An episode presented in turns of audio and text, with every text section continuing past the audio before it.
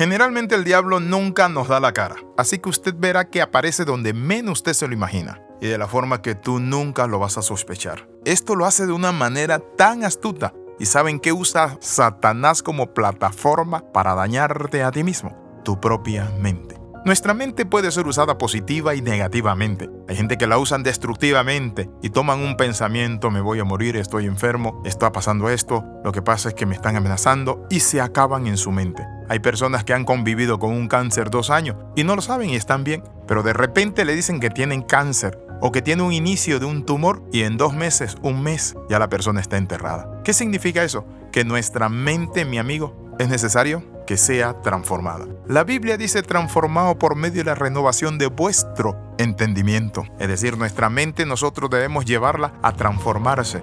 ¿Cómo nosotros podemos transformar nuestra mente? Según Romanos capítulo 12, versículo 2.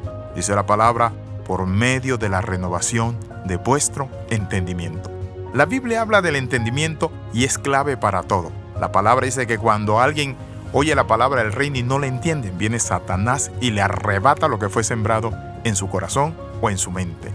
El señor C.S. Lovett dijo lo siguiente acerca de la mente. Dice, la mente es un lugar que muchas veces puede estar en forma neutral.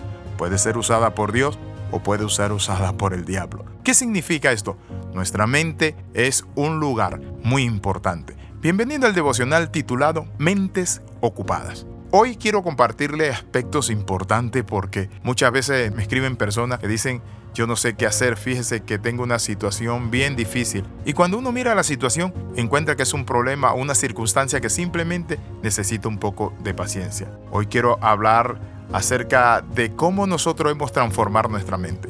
Nuestra mente la transformamos a través de la palabra. La palabra de Dios transforma la mente, el corazón. Por eso que el salmista decía, en mi corazón he guardado tus dichos para no pecar contra ti. Cuando usted guarda la palabra en su corazón, ya no peca contra Dios. Es decir, usted la toma, la palabra le redarguye, le enseña, le reprende, le guía, le fortalece, le llena. Por eso el Señor dice en su palabra, le dijo a Josué, nunca se apartaré de tu boca este libro de la ley, sino que de día y de noche meditarás en él, para que guardes y hagas conforme a todo lo que en él está escrito porque entonces harás prosperar tu camino y todo te saldrá bien. Cuando nosotros ocupamos nuestra mente con la palabra, se va la ociosidad. Otro elemento importante para transformar la mente es usar pensamientos altruistas, pensamientos constructivos, no destructivos. Y uno de los pensamientos que nosotros tenemos que tener es que Dios, nuestro Padre Celestial, tiene planes de bien y no de mal, para darnos el fin que nosotros esperamos. Es decir, usted va a obtener el fin que usted espera en Dios.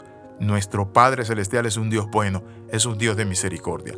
Otro elemento importante para la transformación de la mente es rodearse de gente positiva, gente de fe, gente productiva, gente proactiva. La palabra dice, hijo mío, si los pecadores te quisieren engañar, no se lo consienta. Si te dicen, ven, ven con nosotros y tengamos una bolsa común, haremos esto, ganaremos mucho dinero, derramaremos sangre, saldremos victoriosos, dice la palabra, no se lo permita.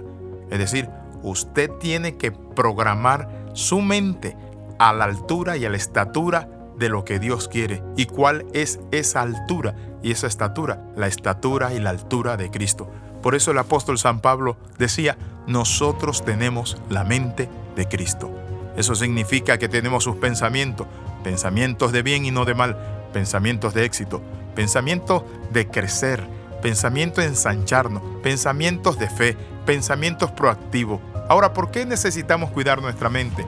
Porque al cuidar nuestra mente, cuidamos de nosotros mismos. Resulta difícil muchas veces cuando nosotros no cuidamos con quién nos reunimos, no cuidamos lo que leemos, lo que vemos, lo que oímos. Por eso la palabra del Señor dice que la fe viene por el oír. Yo le hago una pregunta, ¿Qué está oyendo usted? ¿Está oyendo usted la palabra de Dios? Dice que la fe viene por el oír, pero el oír no cualquier cosa, oír la palabra de Dios. Las personas que escuchan palabra de Dios, que siempre están atentas, que están leyendo, que están conectándose con personas que están en un buen ambiente, personas que están en una buena atmósfera espiritual, estas personas crecen, se desarrollan y alcanzan grandes resultados. Así que en esta hora quiero invitarle a orar y a renunciar a esos pensamientos de muerte, de pobreza, de miseria. Oramos.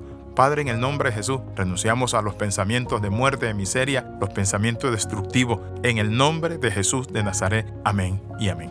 Escriba al más 502 42 45 60 89. Le saluda el capellán internacional Alexis Ramos. Recuerde las 13. Comenta, comparte y crece con nosotros. Nos vemos en la próxima.